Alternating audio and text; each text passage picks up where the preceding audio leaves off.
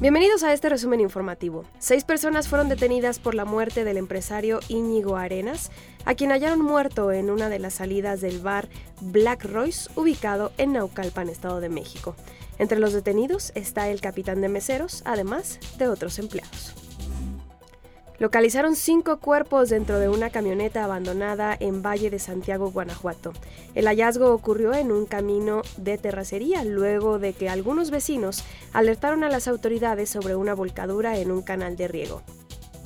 Mujeres integrantes de la línea de taxis rosas denunciaron agresiones y amenazas que sufren por choferes en Tijuana, Baja California. Dicen que además de robarles el pasaje, les gritan insultos por ser mujeres o por su aspecto físico. Mencionaron que han realizado denuncias ante el Instituto de Movilidad Sustentable, pero aún no tienen respuesta.